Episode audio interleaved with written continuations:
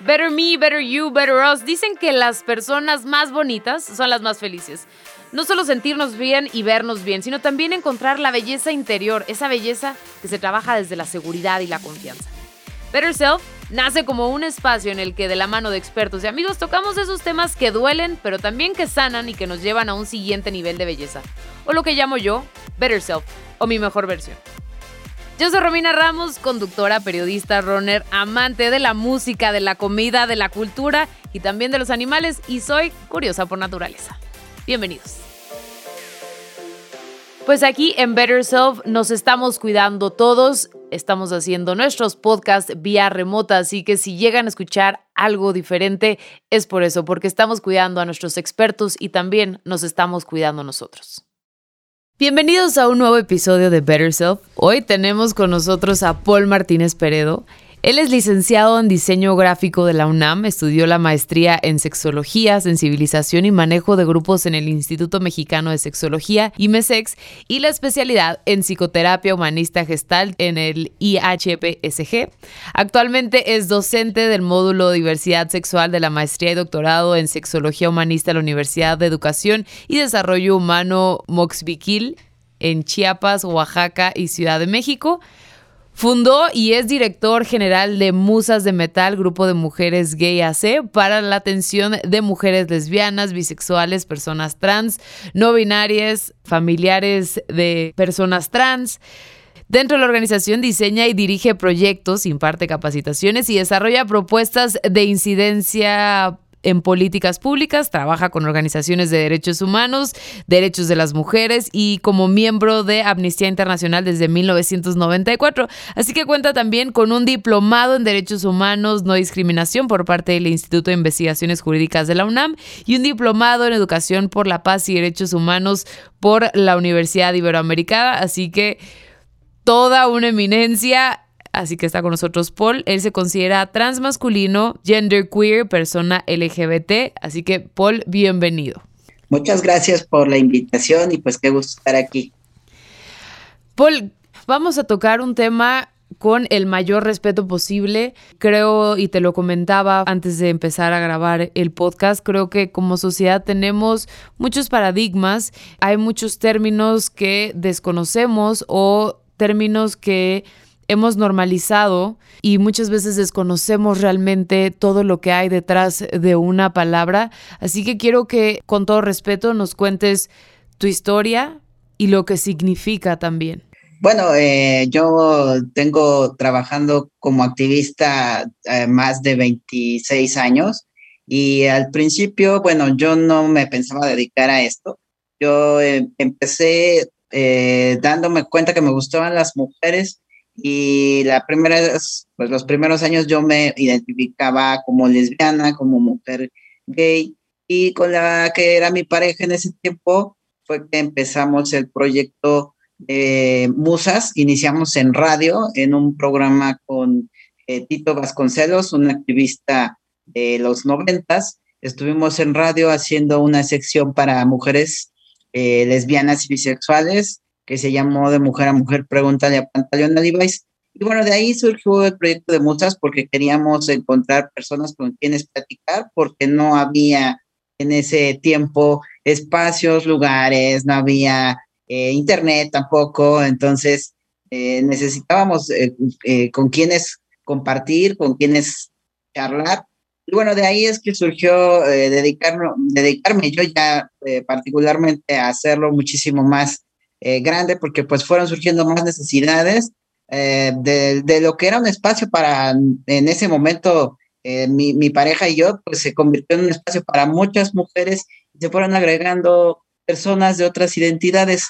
Y bueno, tiene como cinco años que yo dije, pues que no, yo no me sentía bien en, en una forma un poco abstracta, o sea, estaba haciendo mis actividades, pero, pero no me sentía como a gusto y bueno, entonces empecé yo también a buscar información y, pese a que estudié sexología y que conozco eh, personas de diferentes identidades, tenía más cercanía con mujeres trans que pues que conocí también desde los orígenes de la organización en el 96 más o menos y de, y de ellas pues este, obtuve mucha información. pero no conocía hombres trans ni transmasculinos y empezó a haber un poquito más de información, más visibilidad y bueno, ya hice yo una, un examen personal, eh, pues eh, también, o sea, yo soy terapeuta y de todos modos no tenía información ni terapeuta, entonces bueno, eso me llevó a, a encontrar de nuevo dificultades, no solo en la falta de información, sino en la falta de especialistas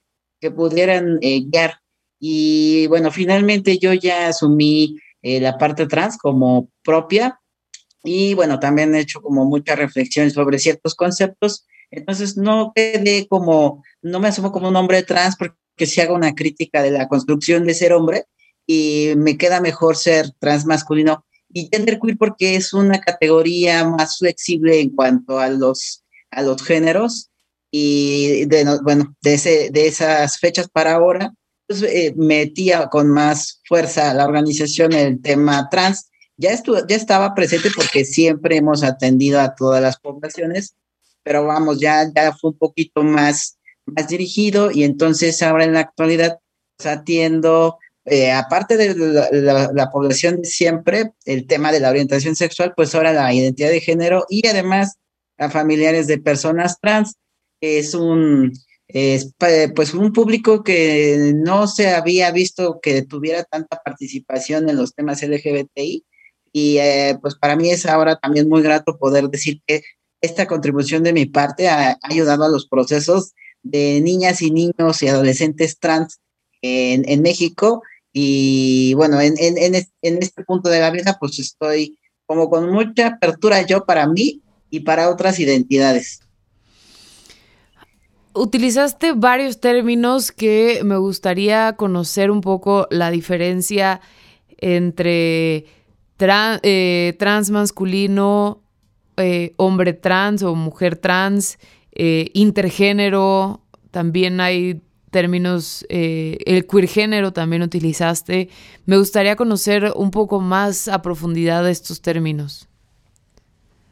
Bueno, vamos a, dividir eh, cuando escuchamos de la población LGBTI, podemos ubicar estas letras ya cada vez más eh, públicamente y tenemos una división de identidades. Primero, las primeras se refieren a la orientación sexual, quién me gusta, quién me atrae, de quién me enamoro. Eh, serían lesbianas, gays y bisexuales. Se colocan las letras dependiendo de los lugares, eh, los países, las regiones y quién, quién quieren los grupos o los colectivos que tengan mayor visibilidad. En México se decidió hace muchos años que fueran primero las lesbianas y bueno, estas, estas son el primer grupo.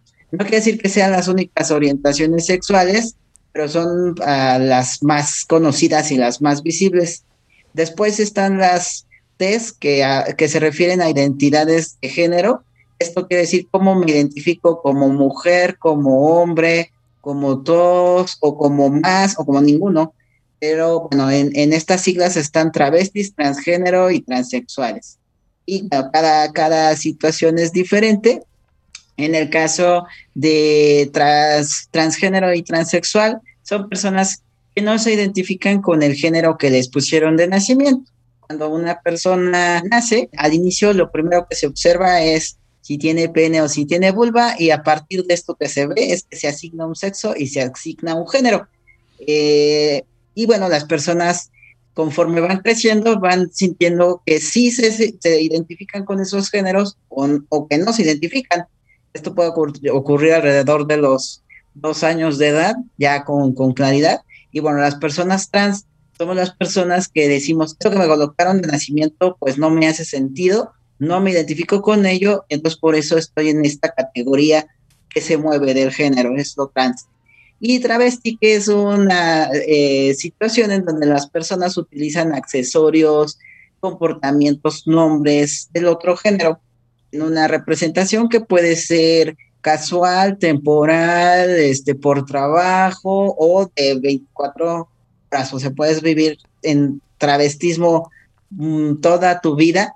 La diferencia entre el, travestismo de ese, modo y ser trans es que no cambia mi identidad de género. Aunque bueno, ninguna de estas categorías es cerrada ni se queda estática. eh, la, mayoría de las, de las identidades se han estado moviendo, cuestionando, modificando a lo largo de muchos años. Y la última que es intersex son estados eh, que tienen que ver más con eh, diferencias de cromosomas, hormonas o, cuestiones del, del, sexo, que a veces se habla del sexo biológico. Bueno, pues son características y variaciones, ¿no? Hay quien dice sí deben estar en lo LGBT, hay quien dice que no. Ahora ya eh, explicando esta parte, es que hay dentro del esquema trans, hay también eh, discusiones de cómo nos vemos, cómo, cómo nos conducimos en el, en el género. El género es cultura. O sea, el género es todo lo que nos, nos van diciendo que tiene que ser propio de las mujeres y de los hombres y además nos divide socialmente en dos categorías. Nos dicen solamente hay de dos. Y además son, eh, a veces en, nuestras sociedades nos dicen o que son complementarias o que son excluyentes una de la otra. Nos dicen, a veces, eh, si tú tomas la categoría mujer en su totalidad, no puedes tomar la categoría hombre, tienes que soltar alguna si es que te estás desplazando, ya un poco reconociendo eh, la situación trans. Pero resulta que vemos personas que cuestionamos esa, esa rigidez eh, y decimos, pues nos podemos, la verdad, mover y percibirnos de distintas maneras. No solamente es eh, la sensación o decir, es que yo me percibo como mujer o como hombre, sino que también puede haber una reflexión en cuanto a los roles de género, las expresiones de género, o sea, qué es propio de las mujeres y qué cosa es propio de los hombres, qué cosas podríamos hacer y de todos modos seguirnos percibiendo en uno de los géneros, o por qué no percibirse en los dos al mismo tiempo, o en ninguno, ¿no? Que también existe la situación de quien se sale y dice, yo no me percibo ninguna de estas descripciones.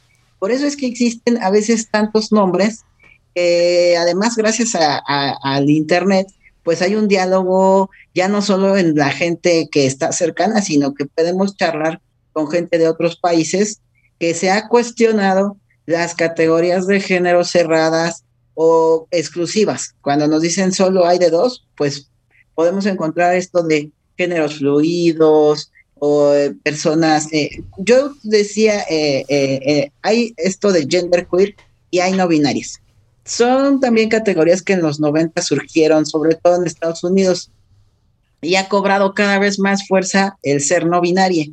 Esto eh, se utiliza como una forma de decir, pues yo no me adscribo, no me coloco en estas dos posibilidades y además las critico. O sea, el nombrarlo también va, más allá de decir, solo soy o estoy en, este momento eh, viviéndome así, sino que además estoy criticando los estereotipos rígidos.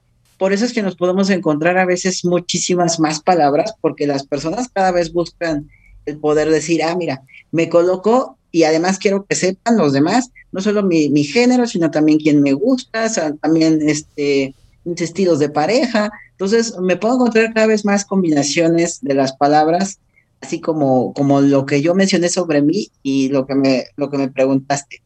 Híjole, sigo un poco confundida con algunos términos, espero como irlos aclarando un poco más conforme vaya pasando el podcast, pero que me gustaría regresar un poco a tu historia y no quiero caer como en las típicas preguntas que se hacen, ¿no? Creo que la comunidad ha sido bastante lastimada desde, desde el ámbito social, desde el ámbito televisivo, desde el ámbito del cine, y ya han generado justo estos estereotipos y estas, pues, violencia contra la comunidad. Pero me gustaría que nos contaras un poco más acerca de tu historia. Tú te asumiste como mujer lesbiana al inicio y nos comentabas que fue hasta hace poco relativamente que te asumiste como persona trans, ¿no? O transqueer. ¿Cómo fue ese proceso? ¿Cómo te diste cuenta?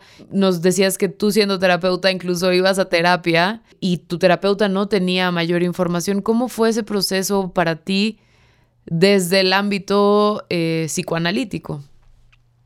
Bueno, mi corriente terapéutica es humanista gestal. Eh, pues, pues eh, aquí el trabajo es en el aquí y ahora y, y además eh, se habla de que el terapeuta o, la, o quien lleva la terapia no sabe más que la persona que está asistiendo eh, a las sesiones, o sea que quien sabe más de sí misma o de sí misma es la persona y el, terapeuta está haciendo un acompañamiento para, para contribuir ¿no? a que yo me, me dé cuenta y es una frase muy de, del humanismo, es el, dar, darse cuenta, ¿no? Es el, el proceso de que yo descubra, ¿no? ¿Qué, qué me está pasando? Pero sí es necesario tener además ciertos otros elementos, no, no, no solo la terapia por sí misma en su corriente terapéutica, sino que hay que tener también perspectiva de género, em, herramientas de sexología. Y el, el, asunto conmigo es que yo estaba dentro del activismo, dentro de los grupos de, personas eh, LGBT, y además en los espacios de sexología. Y pues es una situación que, que, que, ah, que, no solo es de México, sino de muchos países, que el discurso médico, el discurso de los que se llaman especialistas, pues a veces está por encima de las vivencias de las personas, porque hay una descripción de, bueno, lesbiana es esto, este, gay es esto, ¿no? Incluso, pues podemos encontrar glosarios y libros y después vamos con las personas y las personas nos dicen, ay, pues es que yo no me siento ni así, ni, ni me entra muy bien esa definición. De hecho, en la, en la sexología se estuvo enseñando durante mucho tiempo lo trans de una manera muy mecánica, ¿no? Y con un discurso que se quedó, pues ni siquiera en los ochentas, un poquito más atrás. Mientras eso pasaba, pues las personas se estaban eh, cada vez más eh, cuestionando, ¿no? Esto de las identidades que, que, te decía, porque los libros tal cual solo hablaban de, de un modelo de transexual, ¿no? De transexualidad, eh, que, que, además te trae, trae, mucho este discurso de atrapado en el cuerpo equivocado, que es una frase muy común.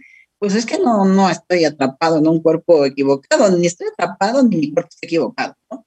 Entonces, eh, ¿por qué? Pues, pues este está en mi cuerpo, ¿no? los significados que le ponemos al cuerpo pues son culturales, son sociales.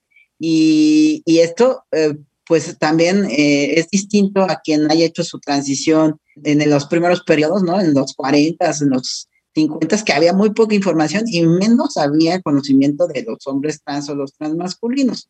Eso era poco visible.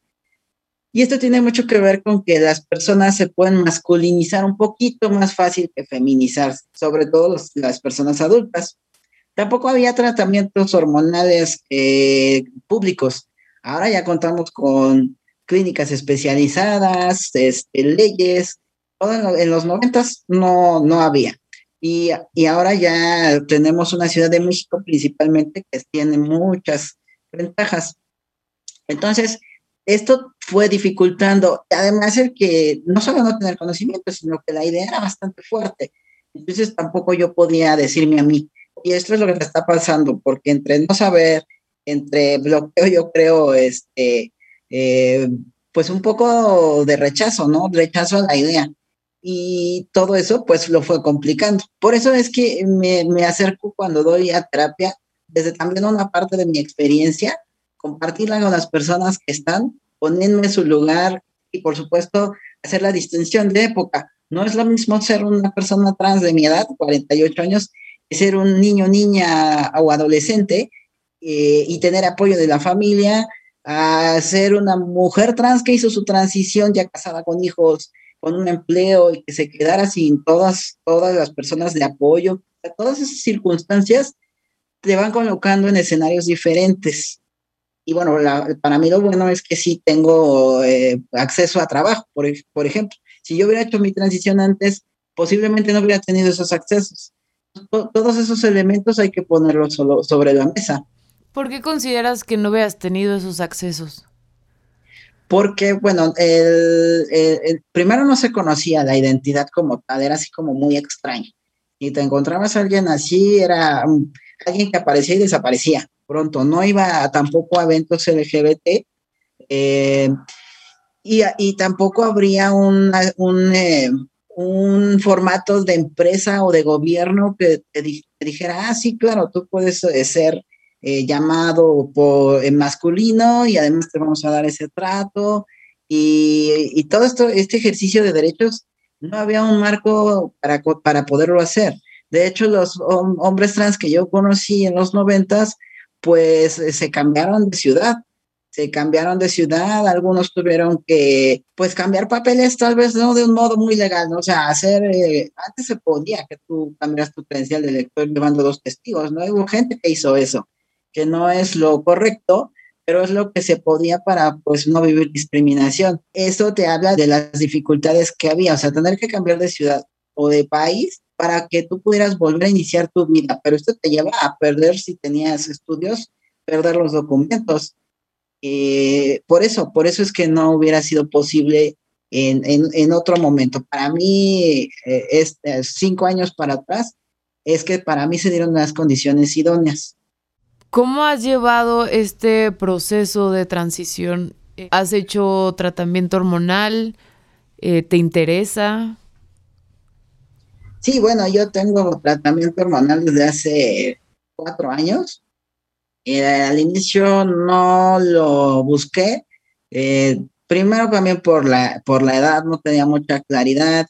Eh, fui a buscar, fui a buscar especialistas, colegas que se dedicaban a lo mismo y me di cuenta que había muchos médicos generales que se dedicaban al tratamiento hormonal, lo cual es peligroso, porque pues hay que ir con un endocrinólogo, un especialista en personas trans que te pueda dar los tratamientos. Eh, ¿Por qué? Pues porque requiere análisis, porque requiere ver si tu cuerpo lo puede aceptar de buena manera. Entonces, sí, yo, yo busqué, eh, después de un año de pensarlo, sí busqué el tratamiento, me he sentido bien, lo continúo. Y, y bueno, pero es un hecho que no todas las personas lo desean, no todas las personas lo ven necesario. Cada vez es un también un tema que se pone sobre la mesa. Antes era como Claro, eres trans, quieres cirugías y tratamientos hormonales, ¿no? Es que a fuerza tiene que suceder, ¿no?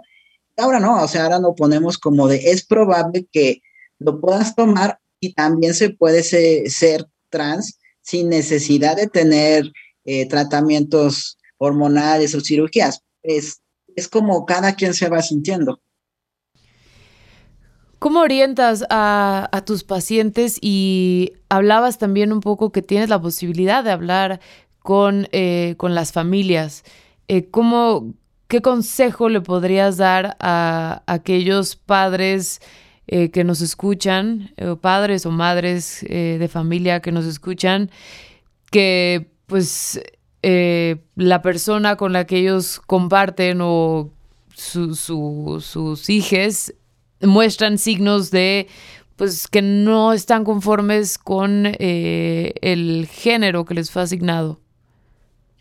Bueno, aquí en el asunto con niñas y niños sí hay que ver que sea un asunto persistente y tiene que ser algo que por lo menos haya ocurrido eh, durante más de seis meses, que haya una manifestación de, la niña o el niño que nos esté diciendo, mira, yo, y no va a usar las palabras técnicas, ¿no? De, terapeuta ni de sexología, pero sí te va a estar diciendo, yo me siento niña o me siento niño, incluso puede decir quiero ser, ¿no? Aquí hay una diferencia con los adultos, porque no es que los adultos queramos ser, es que ya nos percibimos con, con otro género. Pero con niñas y niños sí puedo eh, escuchar esto, quiero ser, me siento o yo soy niño, yo siempre lo he sido. Estoy esperando que este, mañana yo amanezca diferente, mi cuerpo sea diferente, eh, porque a lo mejor hubo un algo, ¿no? Porque también se puede combinar con ideas de un poco de fantasía, de mañana se va a corregir el error y voy a despertar como soy, eh, y, no ocurrir, ¿no? Y entonces eh, puede, puede presentarse esto eh, diciéndolo reiteradamente y además en aumento. Eso es algo que hay que observar. No tiene que ver solo con juguetes ni con ropa, porque también puede ser, ah, pues que hoy, hoy este, mi niño se quiso vestir de princesa, ¿no? ¿Eso será un dato? No, no necesariamente. Los juguetes son juguetes, la ropa es ropa, más bien lo que tiene que ver para que yo me dé cuenta es que me esté diciendo me siento así, me, me, no me percibo como me, me estás tú viendo, no me siento niña o no me siento niño. También buscan a veces los accesorios este, más hacia el estereotipo de, lo que consideramos niñas o niños, ¿no? En, nuestra cultura, pues ahorita lo más, más, más para niñas son las princesas, ¿no? Lo más, más, más para niños, el fútbol, este, los, los, superhéroes, ¿no? Sí, no, las pistolas sí, pero los superhéroes es como un poquito, eh, y pues esto va cambiando conforme lo que esté de moda, ¿no? Entonces a veces podemos darnos cuenta, no, pues sí me lo pide reiteradamente, eh, las decoraciones de las habitaciones, en fin. Y bueno, pero para no, este, no quedarnos con la duda, pues sí hay que asistir a una persona que nos pueda apoyar. Puede ser un psicólogo, puede ser un sexólogo, alguien que sepa y que sea especialista en el tema trans. Y ya que pues nos damos cuenta de, pues sí, sí puede ser una infancia trans, además puede estar en también en sentirse no binaria, puede ser, una infancia puede percibirse de género fluido. Eh, lo que se recomienda es buscar eh, grupos donde puedan estar a gusto con pares de, de, su edad o similares y también espacios para familiares, que es como lo que yo, yo sí llevo. Llevo un grupo para mamás, papás, hay abuelitas, hay tías, hay parejas, y lo que hacemos es ir asesorando las transiciones. Eh, primero entendiendo bien qué es ser trans, qué cosas se van a ir necesitando dependiendo de las características de cada, de cada porque no todas las personas piden lo mismo. Los espacios familiares pues se van haciendo a la idea. Hay quienes pasan por un duelo de expectativas de lo que yo quería que pues que sucediera con mi hijo. todas las mamás y papás tienen expectativas, ¿no? Pero las tenemos también en el género. Entonces ahí es de, bueno, a lo mejor no vas a tener ciertas cosas que tú imaginaste que iba a pasar con tu hija, hijo, pero habrá otras que sí, ¿no? Y e ir entendiendo esta parte, que hay un proceso en donde a veces toda la familia entra en la transición. Y hay, y hay este, el concepto de familias trans familias trans es donde uno de los miembros o más son personas trans. Eh, en esto, la comunicación con otras familias es muy útil porque pasa mucho como con la, cuando, me, cuando te das cuenta que eres gay o bisexual o, trans, ¿no? Es que piensas, ay, soy la única persona y soy una rareza de la rareza. Entonces, cuando encuentras una familia que pasa por lo mismo, hay como, hay un pues hay un espacio de empatía y el escuchar las historias de las otras personas, cómo sus sentimientos, eh, pues ayuda mucho, ¿no? A tener más claridad, a tener más calma. Hay, por supuesto, muchas preocupaciones. Dicen a veces, ¿y si me equivoco? ¿Y si esto está mal? ¿Y si se arrepiente? Eh, cosas que se plantean que son, eh, por supuesto que son lógicas. Y yo lo que les digo es de, bueno, es que esto no es una elección de carrera, no es que uno tome una decisión equivocada. De hecho, se puede, eh, pues se puede cambiar de parecer como muchas otras cosas de la vida, porque no me ajusté, porque el espacio siguió siendo intimidante, pues por un montón de causas, ¿no? Y, y lo que decimos es, no pasa nada, ¿no? No pasa nada si tú haces todo para apoyar una transición y después sucediera que te dicen, ay, ¿qué crees? Ahora me percibo de otra manera. Bueno, poner el mismo eh, empeño, este amor para ayudar a la situación que sea. Y eso ayuda mucho, tranquiliza, pensar que no, las cosas no son estáticas, sino que todo el tiempo nos estamos moviendo.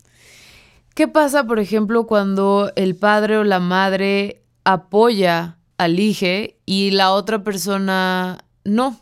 Y le cuesta trabajo asumir cómo cómo se da este acompañamiento, cómo ayudar también a la otra persona a apoyar también en esta transición y asumir y darse cuenta que es una persona. Bueno, en, los espacios eh, generalmente hay más mamás. Eh, las, las, mujeres tienen eh, más participación y tiene mucho que ver con cómo cómo se construye el, maternaje en, México y en muchos lugares, ¿no? Es como un acto de amor incondicional Entonces las más participativas son las mamás.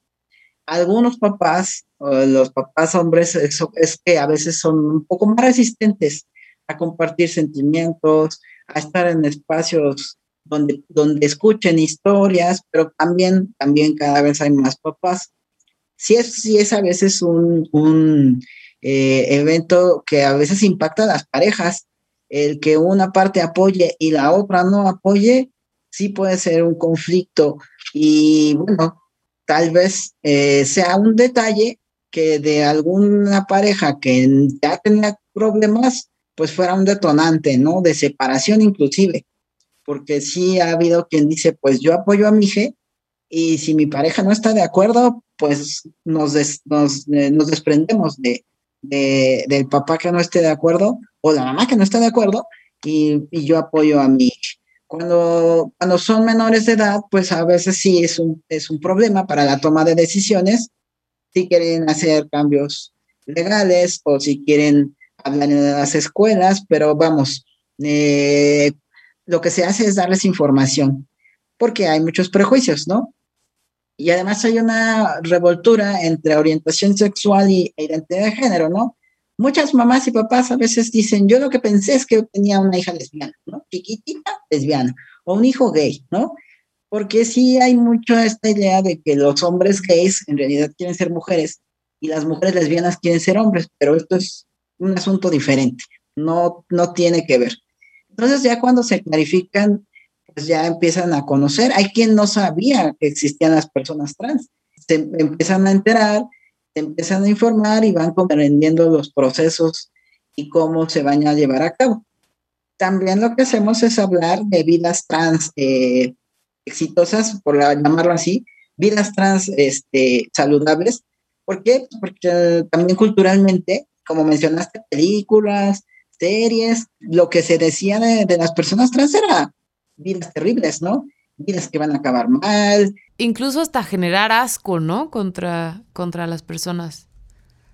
Sí, de hecho hay, hay un documental ahorita que está este, en Netflix que es el de Disclosure. Ese es muy, muy bueno para hablar de estas imágenes que nos hablaban de lo trans como algo desagradable y que debería provocar asco, eh, sobre todo a los hombres, ¿no? Entonces, creo que es muy, muy eh, interesante la recuperación que hacen ahí, por supuesto, es más material de Estados Unidos, pero si lo traemos a México, podemos encontrarnos el mismo tipo de, imágenes, de representaciones de las mujeres trans como, como para hacer chiste, de un, formato ridículo. Eh, pues yo siempre digo que en México cuando los cómicos se les acaban las ideas, pues lo único que saben hacer es travestirse.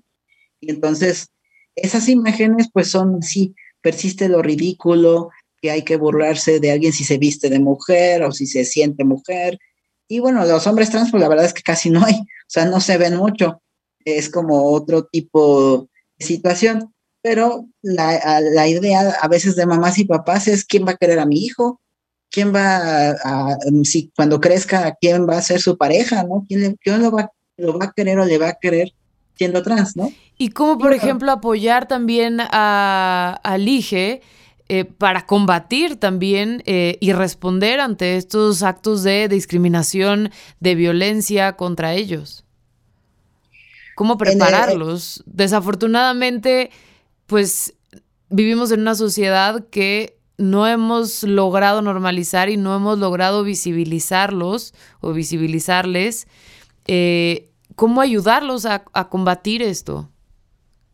En, el trabajo con escuelas, pues lo que se fomenta mucho es hablar con las direcciones, los maestras y maestros, explicarles la situación y también dependiendo del entorno, ¿no? Hay, hay niñas y niños que han relatado que en sus escuelas les va bien, que son escuelas que llevan procesos de inclusión por muchos temas, no solo lo LGBT, y que les va bien, eh, los papás dependen, ¿no? También se pueden informar. Esto va variando conforme la institución y conforme la necesidad de, de, quien está yendo a la escuela. Y no hay tampoco un registro que a mí me hayan dado que haya una diferencia entre escuelas privadas y públicas. puede irles muy bien en cualquiera de los dos formatos o no muy bien, porque también hay bullying o rechazo, pero sí es importante hablar con la escuela, que mamás y papás estén presentes. Y hay niñas y niños que dicen, bueno, si yo ya este, hice mi transición y nadie sabe que soy trans y no es necesario decirlo, pues está bien también. O sea, porque pues ya es algo que se pasa a un segundo lugar que eso es como ideal, ¿no? O sea, ya no es mi preocupación lo trans, ya es lo, la escuela, con las tareas, lo cotidiano, ¿no? Y por ejemplo, en cuestión de familia, ¿cómo manejarlo? Por ejemplo, eh, no sé, la abuela o el abuelo o los tíos, ¿cómo combatir ese rechazo? Pues desafortunadamente muchas veces pasa que eh, la persona trans vive en, en, una misma casa con muchas personas, sobre todo en nuestro país, ¿no? Que incluso es más complicado que nada más madre y padre acepten, bueno, más bien apoyen esta transición, ni siquiera acepten, apoyen esta transición. Pero ¿qué pasa con el resto de la familia que pues no, no concibe esta, este tipo de situaciones? Pues yo, me he encontrado cada vez más personas que, que sí prefieren a sus hijas e hijos, hijas en casa y vivos a que no estén. Entonces, eso también las abuelas, porque hay abuelas en el grupo, tienen mucha disposición de apoyar y, tienen apertura. Eh, a veces está mucho esa idea, no, pues es que la edad no permite cambiar. Y yo me he encontrado eh, abuelas que están ahí de yo sí defiendo a mi nieta, nieto, niete y están, están, este, están en los grupos. Y con hermanas y hermanos, ¿no? Que también es un, este, pues es una familiaridad eh, del mismo nivel, ¿no? Entonces, si tú tienes un apoyo de tus hermanos, también eso es algo muy positivo. Se puede ir sensibilizando a la familia dependiendo eh, pues hay quienes le mandan cartas a toda la familia y les avisan, miren, ahora fulana este se va a llamar fulano y ya no le vamos a decir de la otra manera este, o en el otro género. Entonces, hay, hay quien usa esa estrategia, hay quien habla uno por uno, todo también depende de la persona trans, porque depende depende de su proceso y si quiere ser visible o no, porque también hay quien dice, no, pues espérate, porque pariente se, me hace más difícil o no quisiera que me rechazara, ¿no? Entonces, todo esto lo, vas, lo van evaluando las familias viendo cómo son las personas que les rodean. Hay quien me ha dicho, eh, sorpresa, de quien me esperaba más rechazo, encontré más aceptación, o de quien era más liberal, hasta gay y lesbiana, me encontré un rechazo total. Entonces, mm, hay veces que hay sorpresas de este tipo, pero lo mejor es irlo comunicando eh, con la información. O sea, yo, yo llevarle a los otros, a mi hijo, mi hija, hija es trans, yo teniendo suficientes respuestas si es que, si es que me hacen preguntas y también poner algunos límites, ¿no? Cuando los de afuera quieren opinar de, oye, estás mal, yo creo que estás confundida, este, ¿por qué no? Todo eso decir, bueno, o sea, te lo estoy comunicando y, y no estamos pidiendo opiniones, ¿no? Estamos comunicando es lo que queremos ahora. ¿Cuáles son los principales retos a los que se enfrentan eh, las personas transgénero? Bueno, aquí decía yo, depende si eres niña, niño, adolescente o adulto, ¿no? En, general, eh, los, los, problemas son de aceptación y entendimiento en las familias. Que la gente entienda que ser trans es una parte de dificultad. Los espacios después de, escolares, pues ahí tienes eh, lo mismo, o sea, en que te entiendan y que te traten con el género y el nombre que tú eliges, que eso es una parte muy importante. Tener eh, la posibilidad de cambiar documentos para que ya legalmente en el país tú tengas el nombre que tú elegiste. Esto para los adultos es una realidad un poco más, más eh, accesible en México, porque se pueden cambiar documentos en Ciudad de México y aunque uno no haya nacido en la Ciudad de México, puede venir a hacer su trámite de cambio, pero encuentras dificultades con el resguardo de acta, que es lo que algunos estados de la República no quieren hacer, que si yo me nací en Querétaro, que es uno de los estados que no quiere hacer resguardo de acta, dice las personas, pues yo tramité mis cambios en Ciudad de México y el estado de Querétaro dice, pero a mí la Ciudad de México no me da indicaciones, no lo acepto y no voy a, admitir este cambio de acto. ¿no? Esa es una problemática. Y bueno, abundando más los servicios de salud, porque pues algunas personas trans sí quieren hacer cambios con terapias. Entonces, mm, si, si eres adolescente, eh, y busques eh, tratamientos, pues es bastante costoso porque hay que utilizar eh, algo que se llama bloqueadores y que esto es una sustancia que se utiliza para detener o suspender un poco los caracteres sexuales secundarios. Y bueno, es, es caro, ¿no? Eh, si yo quiero como adulto tomar tratamientos, las mujeres trans eh, es más caro su tratamiento que el de los chicos trans. Y todo esto pues debería de ser en espacios donde me traten bien, sin discriminación. Eh, y bueno, a veces hasta los lugares especializados les, les falla, ¿no? Debería haber espacio de acompañamiento terapéutico, porque las transiciones sí idealmente deben estar acompañadas de terapia o de grupos. ¿Por qué? Pues porque voy a hacer un cambio de vida, un cambio social, un cambio de aspecto. Entonces, por eso es importante que si hay alguien que me acompañe. Bueno, eso también puede ser costoso, ¿no? Entonces, eh, mucho de esto pues va impactando el bolsillo. Y si además eh, me discriminan cuando busco un trabajo, pues por mi aspecto físico, eso me complica más la vida. porque Pues hay un alto nivel de desempleo y de rechazo para personas trans, sobre todo para mujeres trans. Hay más rechazo para las mujeres trans. Pues otro dato que, tenemos sí es que hay mucho intento de suicidio. Eh, de la población LGBT es alto, pero en las poblaciones trans es aún más alto y en niñas, niños y adolescentes sí es de, niveles que hay que tomarse en cuenta porque hay quien sí consigue. Eh, entonces, el, suicidio. Entonces sí es un dato importante, pues por la no aceptación, por el rechazo familiar o por el rechazo escolar. E, esos son factores de riesgo y hay que tomarlos en cuenta. ¿Cómo podemos apoyar como sociedad y a dónde se pueden acercar eh, las personas que estén atravesando por esta transición? Bueno, eh, el apoyo es así, dando a conocer el tema, platicando con las personas trans para que nos conozcan, para que, pues para que sepan cuál es la vivencia, ¿no? Y en el caso de a quién acercarse, bueno, como asociación Musas de Metal, Grupo Mujeres Gay, pues tenemos los servicios de acompañamiento para familiares de personas trans y para adultos trans, que son grupos de Zoom que se llevan a cabo semanalmente. Para esto, eh, pues pueden contactarnos a a mis números telefónicos o, al correo electrónico. Mi número es 55 10 22 7756. El correo es gmail.com.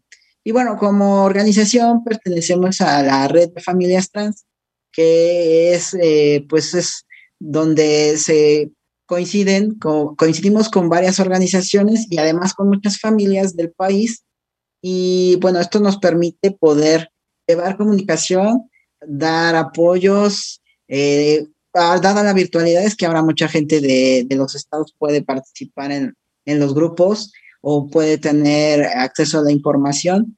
Entonces, podemos comunicarnos de esa manera y también está el grupo Transformar Trascender, que también es un aliado de, de, trabajamos en conjunto y brinda servicios también terapéuticos, los viernes tienen sus sesiones a las ocho y media de la noche. Entonces, cada vez hay más oferta de espacios, hasta ahorita virtuales, para, para quienes quieran eh, acercarse y saber más de, este tema. Pues muchísimas gracias, Paul. Gracias por acompañarnos, gracias por orientarnos. Eh, y gracias a ustedes también que están escuchando este podcast. Recuerden que cada semana tenemos un nuevo episodio, un nuevo invitado, un nuevo experto para checar nuestros episodios pasados, pueden visitar eh, el podcast en Spotify y no olviden seguirnos en las redes sociales arroba BetterSelfMX y también seguir a Paul. Paul, tus redes. pueden seguir el Facebook de Musas, que es Musas de Metal, Grupo de Mujeres Gay. Eh, nuestra página es musasdemetal.org. Ahí nos pueden encontrar y escuchar el programa Identivarias que tenemos todos los lunes a las 4 de la tarde en el Facebook o en repetición en Violeta Radio en el 106.1 FM a las 12 del día los jueves. Pues muchísimas gracias, Paul. Gracias, gracias eh, por la invitación.